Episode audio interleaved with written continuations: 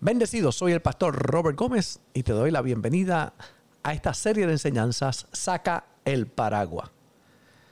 La crisis cambian, puedes llamarla sequía para el agricultor, diagnóstico de enfermedad incurable, problemas matrimoniales, divorcio, quiebra, denegación de propuestas, despido de trabajo, cierre de negocio, pobreza, porque el tiempo de sequía nos llega a todos. Pero hay una promesa de Dios para nuestras vidas de que lluvia abundante viene para aquellos que pueden creer. No solamente la ignorancia que muchos tienen acerca de lo que Dios puede hacer en sus vidas, sino también que hay muchos que no entienden el poder que hay en la semilla.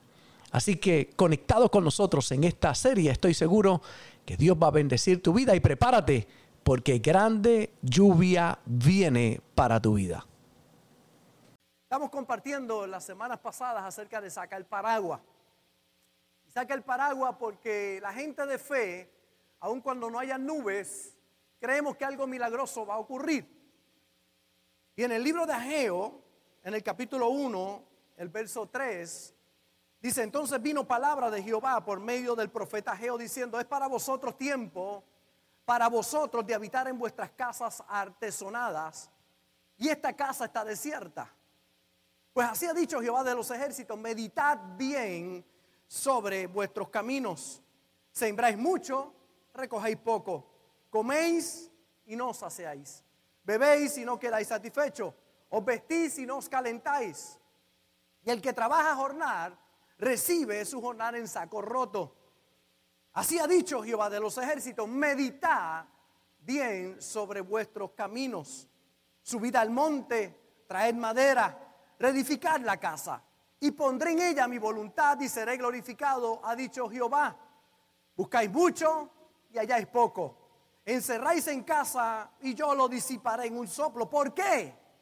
¿Por qué? Dice Jehová de los ejércitos. Por cuanto mi casa está desierta y cada uno de vosotros corre a su propia casa. Termina diciendo, por eso se detuvo de los cielos sobre vosotros la lluvia y la tierra detuvo sus frutos. Se detuvo la lluvia sobre la tierra y la tierra detuvo sus frutos. Y llamé la sequía sobre esta tierra y sobre los montes, sobre el trigo, sobre el vino, sobre el aceite, sobre todo lo que la tierra produce, sobre los hombres y sobre las bestias y sobre todo trabajo de manos se detuvo la lluvia y la tierra detuvo sus frutos. Hemos hablado acerca de lo importante de entender que Dios quiere que sobre nuestras vidas haya lluvia, lluvia de bendición. Y sequía habla de crisis.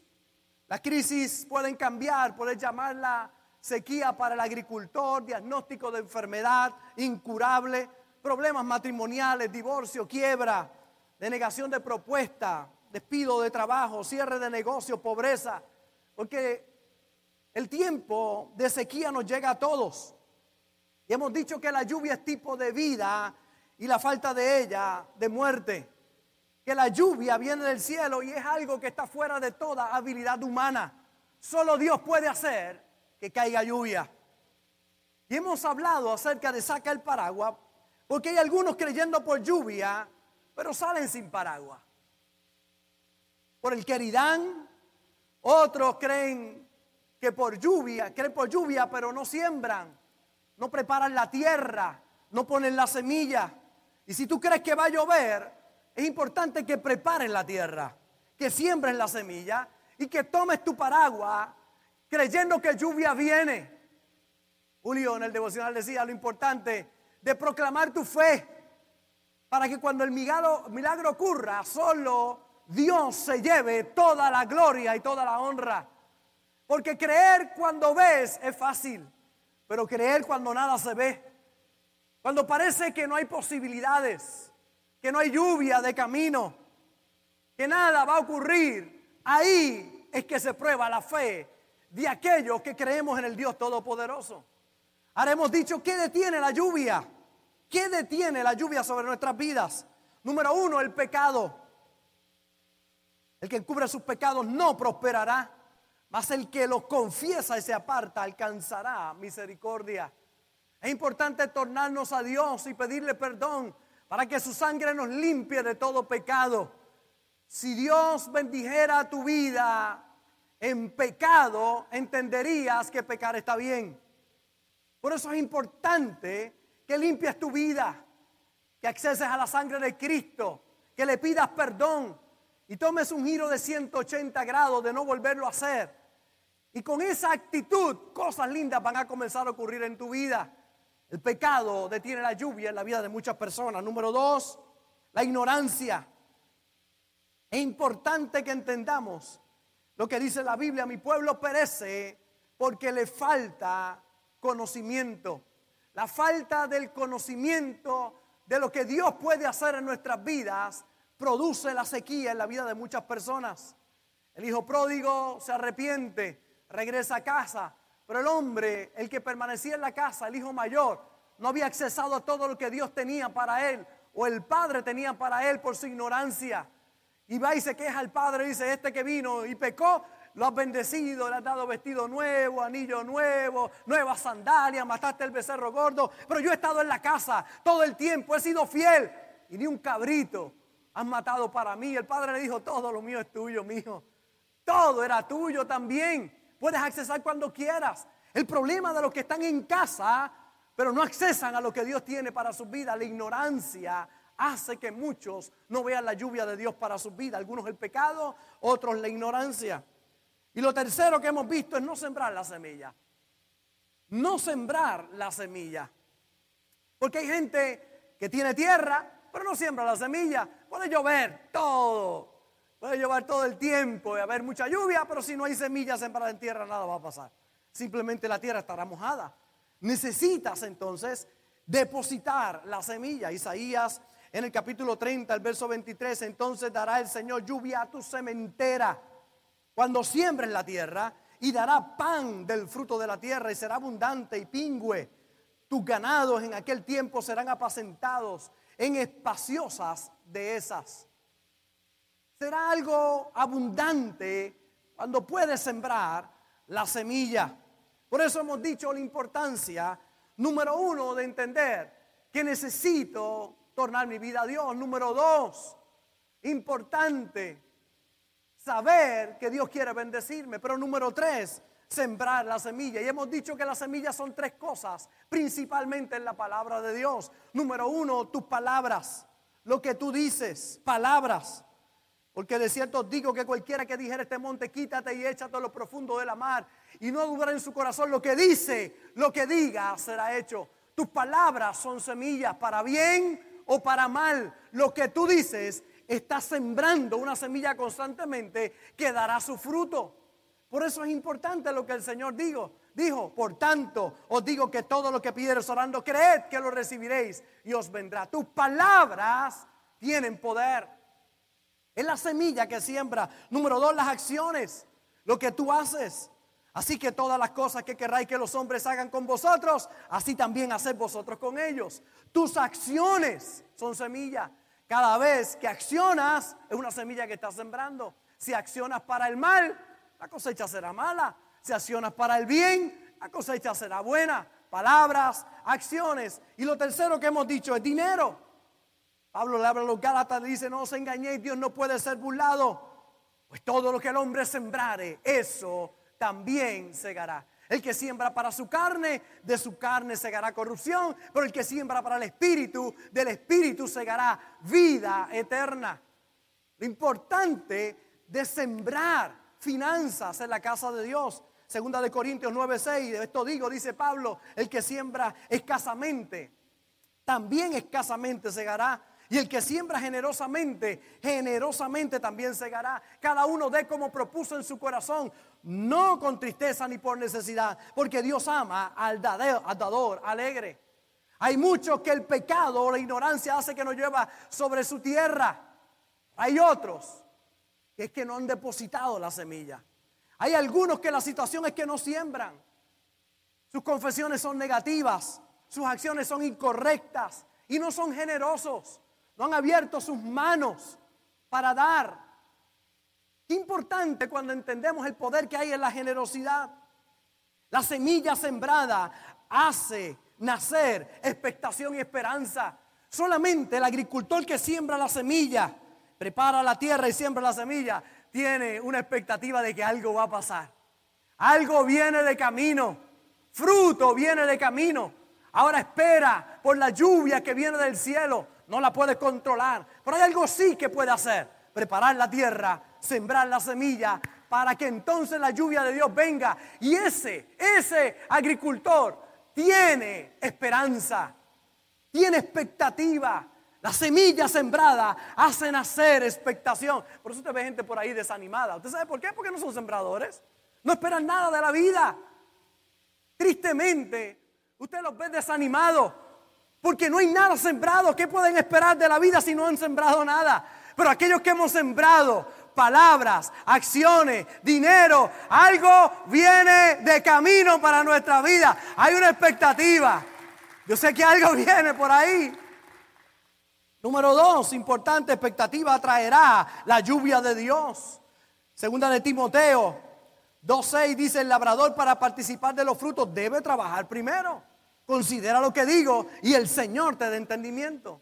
Santiago le escribe a la iglesia y le dice, mirad cómo el labrador espera el precioso fruto de la tierra, aguardando con paciencia hasta que reciba la lluvia temprana y la tardía. Es que el labrador espera. El labrador sabe que algo va a pasar. Tiene la expectativa que la lluvia de Dios viene para su vida. Vimos que si te rehusas a sembrar, destruyes tu habilidad de estar a la expectativa. Dice que Abraham no rehusó su hijo a Dios, lo llevó al altar y allí se vio el corazón de obediencia que tenía este hombre. Y Dios le habla a este hombre, naciones saldrán de ti. Número cuatro, vimos que la crisis manifiesta el tamaño de tu semilla. Es fácil dar cuando todo está bien. Y es importante dar cuando todo está bien. Pero qué importante cuando se aprietan las cosas, honrar a Dios con lo mejor que nosotros tenemos y demostrarle al Señor que sí creemos su palabra y sus promesas. Jesús está frente al canasto de las ofrendas. Este tema quizás a algunos le incomoda, pero así era Jesús. Le reventaba la mente a los religiosos. Se para frente al canasto de las ofrendas. Y Marco lo describe de esta manera. Estando Jesús sentado delante del arca de la ofrenda, miraba como el pueblo echaba dinero en el arca. Y muchos ricos echaban mucho. Vino una vida viuda pobre y echó dos blancas, o sea, un cuadrante. Entonces llamando a sus discípulos les dijo, de cierto os digo que esta viuda pobre echó más que todos los que han echado en el arca, porque todos han echado de lo que les sobra, pero esta de su pobreza echó todo lo que tenía, todo su sustento. Dar siempre es un privilegio.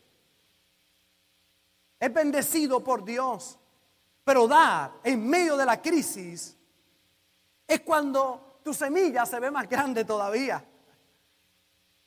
Es cuando la semilla tiene cada día más valor.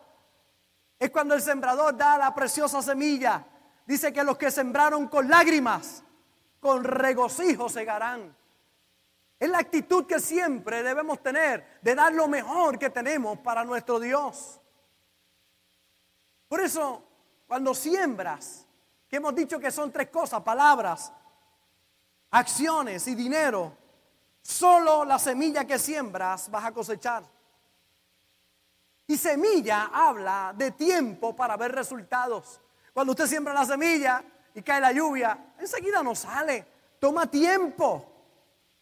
Va a tomar tiempo que esa semilla pueda crecer y pueda hacerse un árbol y pueda dar frutos. Por eso es tan importante mantenernos siempre sembrando para que después tengamos una cosecha ininterrumpida en nuestra vida. Decía alguien que hay dos maneras de hacer una hoguera, con semillas o con leña. Con semillas o con leña. Puedes hacer un fuego, una fogata, o con semillas o con leña. La mayoría de la gente si los pones a escoger te diría, no, yo quiero hacer con leña porque es lo más fácil. Hacer una hoguera, hacer un, un fuego con leña es más fácil que con semillas.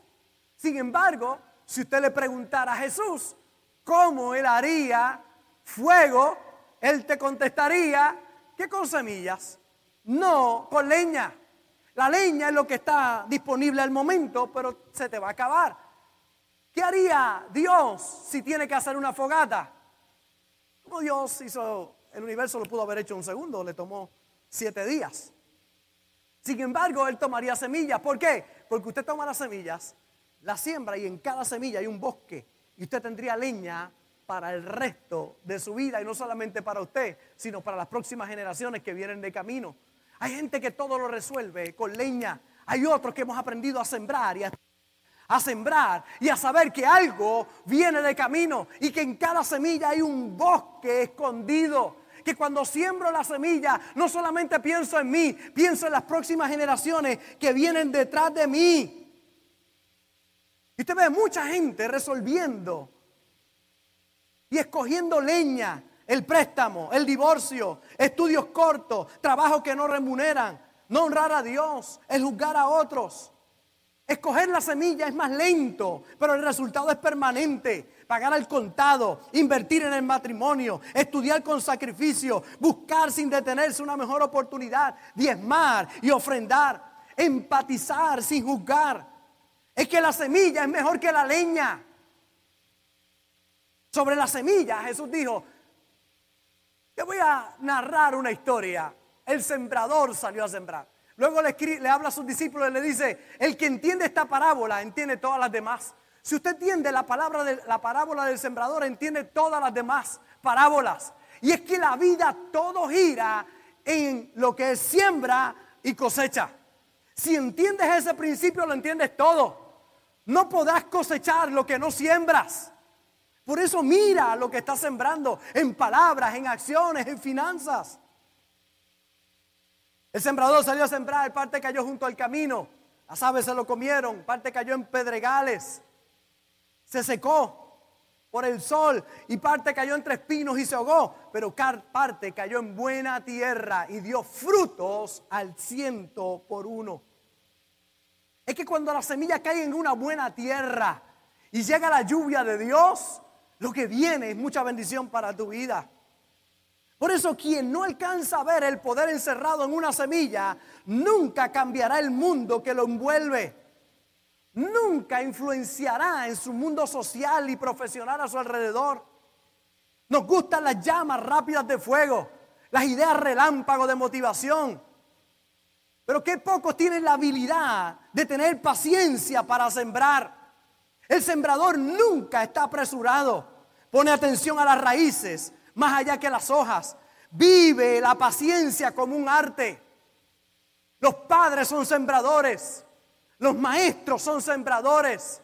Los psicólogos, los profesionales de recursos humanos, los pastores. Somos sembradores. Yo estoy aquí en esta mañana sembrando una semilla. Y a veces que mucha paciencia tengo que tener para poder ver fruto en alguno. Siembro y siembro y siembro. Hay dos o tres cabezones que Dios me los bendiga a todos. Hay semillas que me paso aquí sembrando y sembrando y orándole a Dios, papá, papá.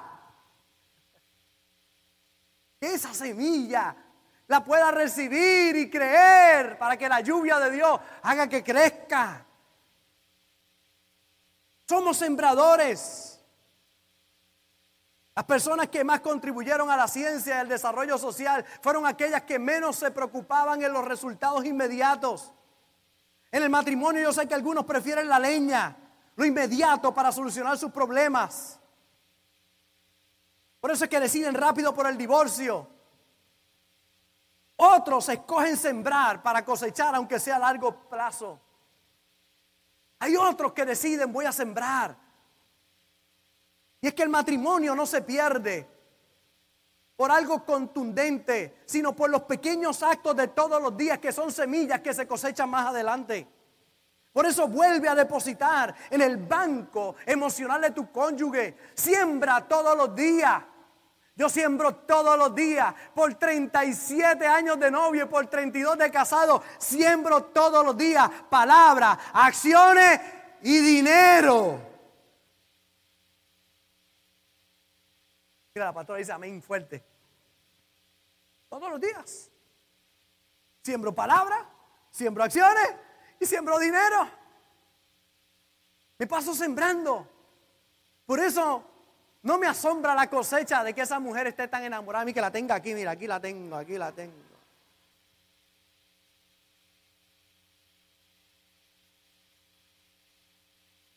Ella se pasa sembrando semillas, acciones en mí constantemente, finanzas en mí. Nosotros hemos aprendido el poder que hay en cada semilla que nosotros damos. Ocurre con los maestros. Los resultados son a largo plazo. Posiblemente mi maestra de escuela dominical, Marta Vilés, pueda ver este mensaje en los próximos días. Pero Martita jamás se imaginó que aquel niño debajo de un palo de mango donde daba clases y donde ella ponía imágenes de la Biblia, de personajes, de historias, que mucha paciencia tuvo que tener pensando que aquello un día daría fruto. Martita, aquí estoy en este altar predicando una palabra que tú sembraste en mi corazón.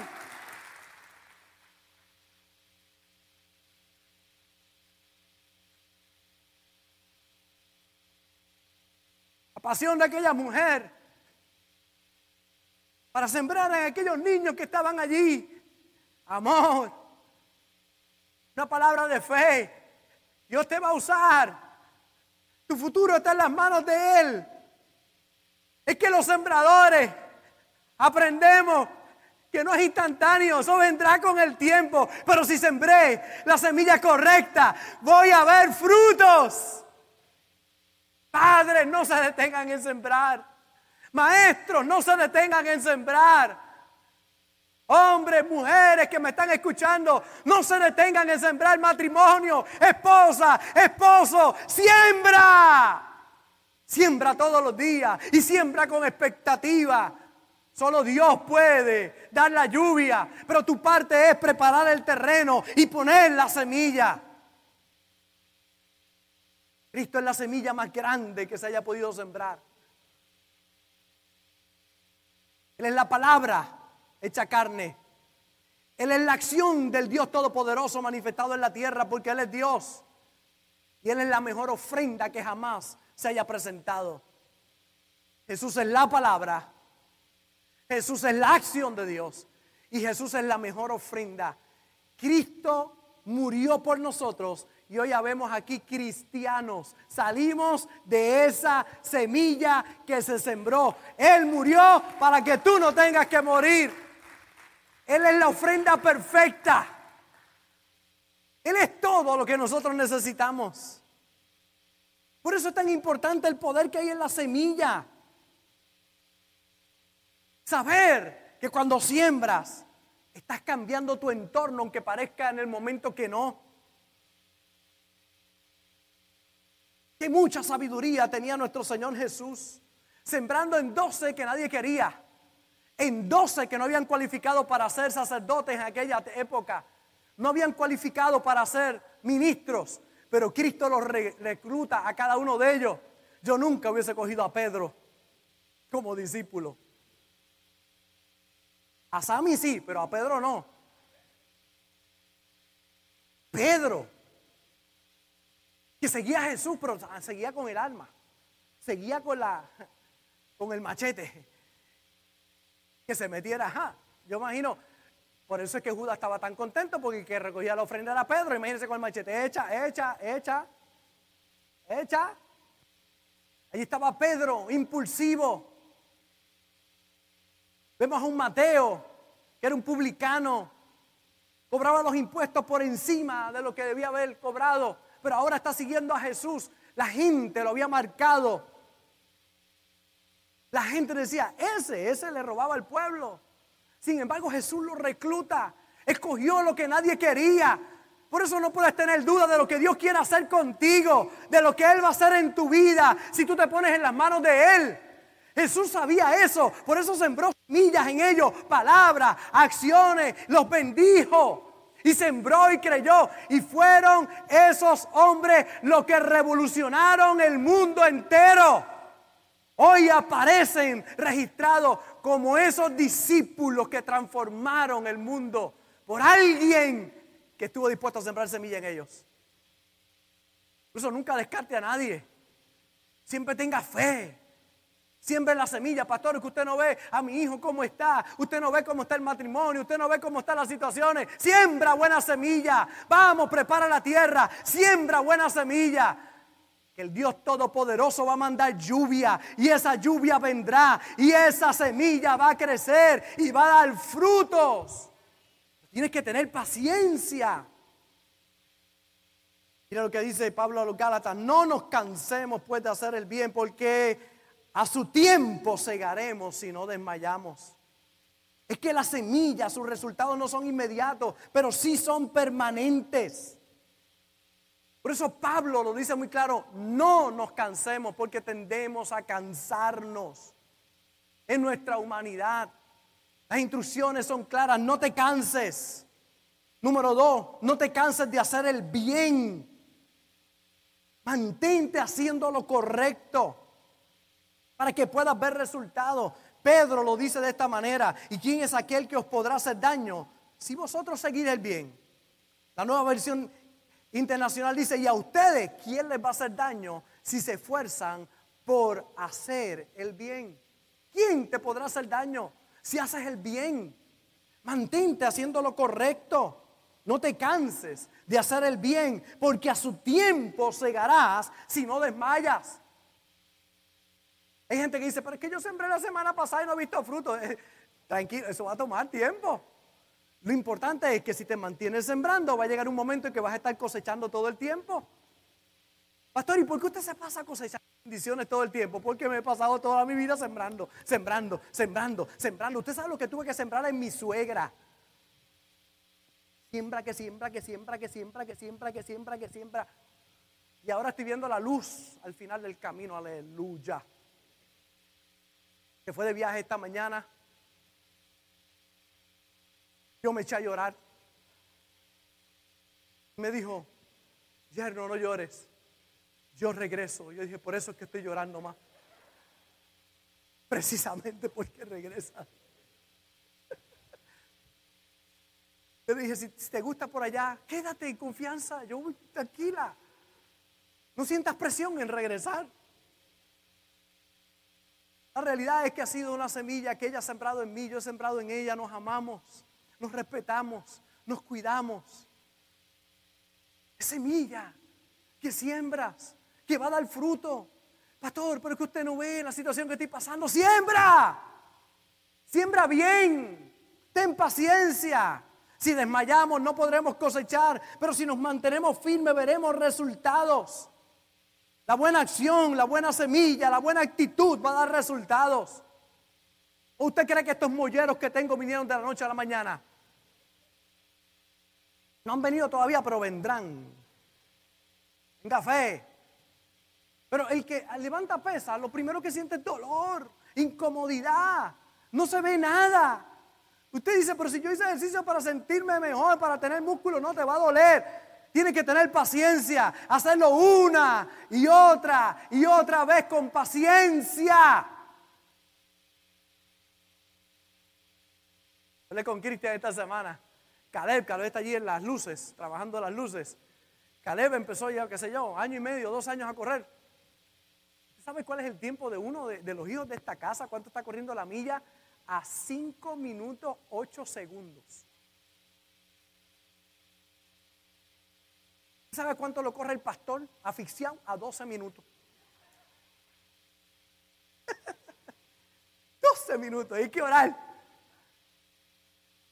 Tenemos un hijo de esta casa que en los próximos meses va a bajar de los cinco minutos.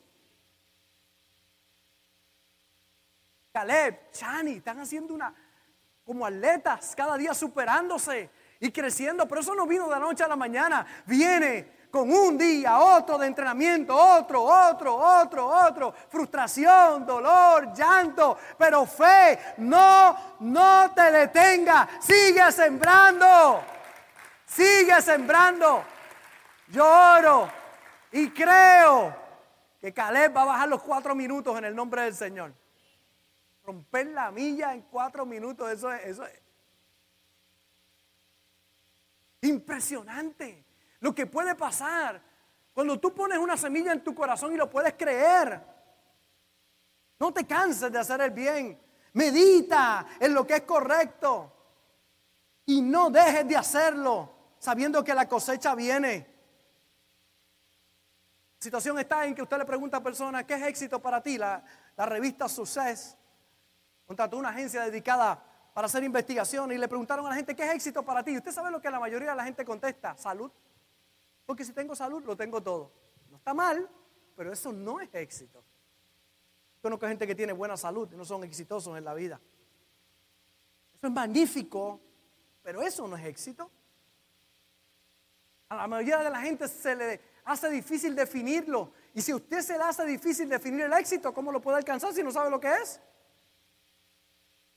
¿Cómo lo puedes lograr?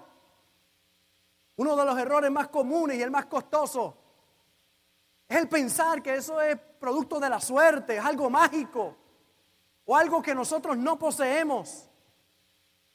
¿Qué no es éxito? No es ser como otra persona. Dios te quiere original, no muera haciendo copia. Sé original, sé tú. Dos, no es riquezas. Rockefeller dijo, el hombre más pobre que conozco es aquel que lo único que tiene es dinero. No es tener posesiones.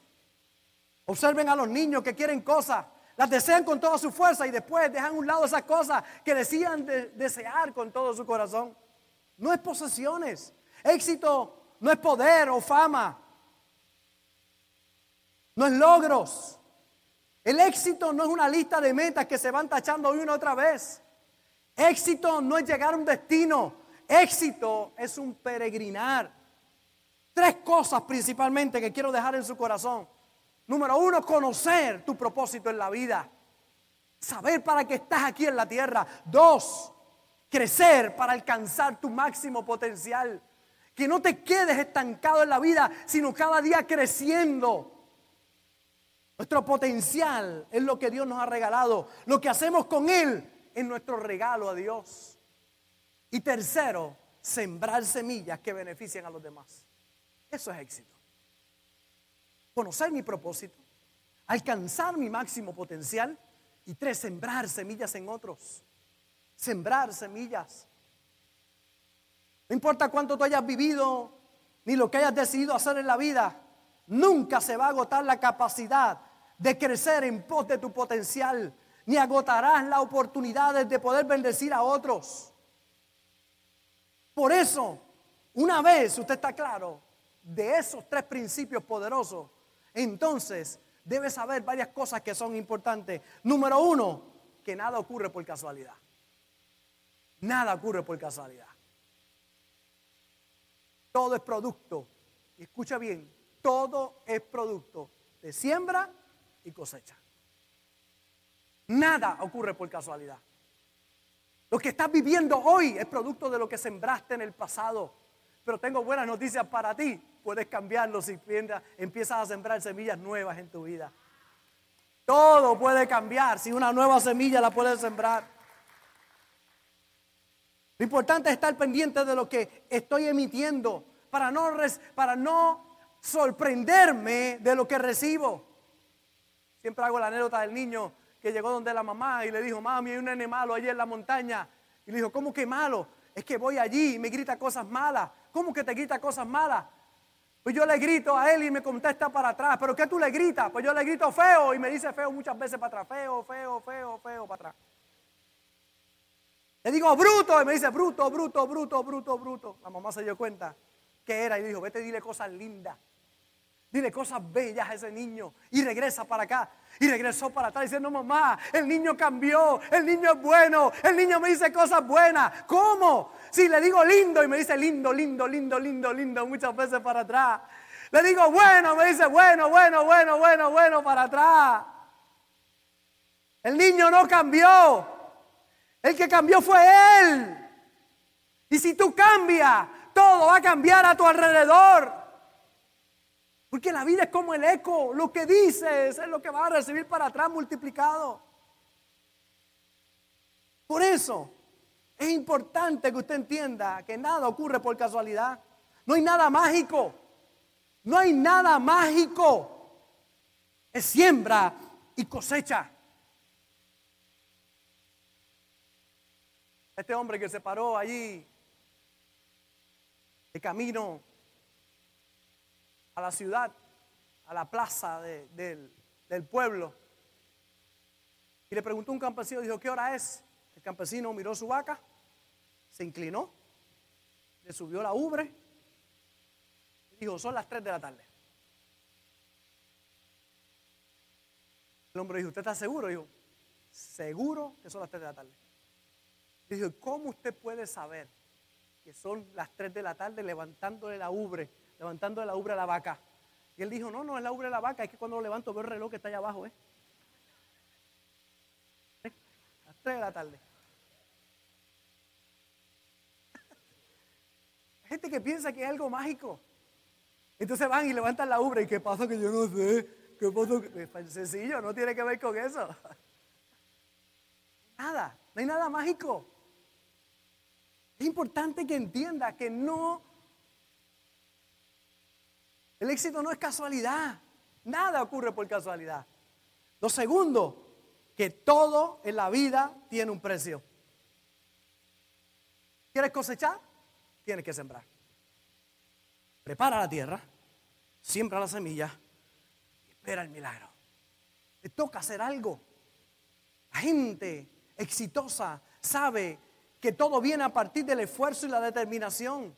Detrás de cada historia de éxito hay un sinfín de sacrificio, momentos difíciles para superar, para crecer, para creer. Y lo tercero, todo tiene un comienzo. Todo tiene un comienzo. Todo comienza pequeño y pasa por un proceso. La semilla, la semilla. Usted la mira y dice, eso, eso, siémbralo. Vas a ver lo que va a pasar. Un bebé. Usted no me va a creer que Sammy en algún momento de su vida pesó nueve libras. ¿Usted no me va a creer eso? Sí, hoy pesa 400, pero él pesó nueve una vez. Él, ha crecido con el tiempo, pero era un bebecito, como todos nosotros. Un baby que creció. Ese cuerpo que tienes hoy no es producto de la casualidad. Empezó como algo pequeño. Un talento. Talento no comienza. La gente sabiendo, empieza poco a poco, cometiendo mil errores, pero manteniéndose sembrando tiempo y esfuerzo hasta que lo, lo logra. Una visión comienza pequeño, Hoy la gente ve lo que ha crecido, cómo hemos crecido. Esta visión no comenzó así, comenzó con algo pequeño, la fe. Un ministerio, una familia feliz, un negocio. Todo comienza un día pequeño. Por eso es importante saber que hoy puede ser tu día de comenzar algo grande y poderoso. Hoy puede ser tu día de ser tu vida diferente. ¿Qué tengo que hacer, pastor? saber y entender que todo tiene que ver con semillas, palabras, acciones y dinero. Job lo dice de esta manera, aunque tu principio haya sido pequeño, tu postrer estado será muy grande. Aunque el principio parezca pequeño, y es que parece pequeño, cinco panes y dos peces en las manos de Jesús por una multitud que tiene que comer. Pero si está en las manos de Jesús y es lo mejor que tú tienes, se va a multiplicar y miles van a comer de eso en el nombre de Jesús. Yo vengo con una palabra de Dios para ti hoy. Miles van a comer de tu semilla, de lo que tú has sembrado, de lo que siembras en fe, de lo que crees con todo tu corazón. Esperan cosas grandes hay cosas por las cuales no se ora. No se ora para recibir fe. Hay gente diciendo, Señor, dame fe. No se ora para recibir fe. La fe viene por el oír. ¿Y el oír qué? La palabra de Dios. ¿Tú quieres fe? Oye la palabra. La palabra produce fe. Por eso hoy te sientes con más fe que cuando entraste. Tú entraste y ahora tienes más fe que cuando llegaste. Porque ¿qué hace la palabra? ¿Produce qué? Fe. Y ahora se ha encendido una llama dentro de ti. Vas a salir de aquí creyendo porque lluvia viene de camino para tu vida. Lluvia viene. Usted no ora para tener larga vida. Honra a tu padre y a tu madre y te va a ir bien y tendrás larga vida sobre la faz de la tierra. ¿Tú quieres larga vida? Honra a tu padre y a tu madre. Hay gente pidiendo, yo quiero larga vida. ¿Quieres larga vida? Honra a tu padre y a tu madre. Esa es una promesa de parte de Dios para tu vida. Así que usted no ora por larga vida, usted honra a aquellos que son su autoridad. Tres, no se ora para prosperar financieramente. Señor, prospérame, Señor. No se ora para prosperar financieramente. Se siembra la semilla, se diezma y se ofrenda. Usted diezma y ofrenda y Dios ha prometido, abriré las ventanas de los cielos y derramaré bendición hasta que sobre y abunde sobre tu vida. No se ora para recibir fe. Se oye la palabra. No se ora para larga vida, se honra a nuestras autoridades. No se ora para prosperar, se siembra la semilla, se diezma, se ofrenda. Y entonces crece la expectativa dentro de ti. Esperan cosas grandes. Esperan cosas grandes. Escuche esta oración. El único contacto que tienes con tu futuro es tu semilla. El único contacto que tienes con tu futuro es tu semilla. Entonces, yo quiero un futuro maravilloso. La pregunta es, ¿qué estás sembrando hoy? ¿Cuál es tu semilla hoy? ¿Cuáles son tus palabras hoy? ¿Cuáles son tus acciones hoy? ¿Dónde están tus finanzas hoy? Siembra en buena tierra. Espera con paciencia. Porque lluvia viene para tu vida. Los tres elementos importantes. La semilla son palabras, acciones y dinero. La tierra es la casa de Dios, es buena tierra. Tu esposa es buena tierra. Tus hijos son buena tierra. Tu comunidad es buena tierra. Las misiones son buena tierra. Honrando primero la casa de Dios. Honrando primero, como dice Ageo, edifica mi casa. Vas a ver lo que va a ocurrir. Lluvia va a venir sobre tu vida. ¿Por qué no llega lluvia? Por el pecado, por la falta de conocimiento y por no sembrar la semilla. Por eso siembra la semilla en buena tierra y espera lluvia. Si esta palabra ha sido de bendición para tu vida, te invito a que hagas estas dos cosas. Número uno, comparte esta palabra con alguien importante para ti. Y número dos, ayúdame a continuar predicando la palabra enviando tu ofrenda a través de ATH Móvil en donaciones Fuente de Agua Viva Vega Baja y en PayPal como Fuente Vega Baja. Juntos llevaremos este mensaje hasta lo último de la tierra. Un gozo haber compartido contigo y recuerda siempre, no puedes hacer nada con la cara que tienes, pero sí con la que pones, así que pon una buena cara. Se despide de ti el pastor Robert Gómez, el pastor feliz. Bendecidos.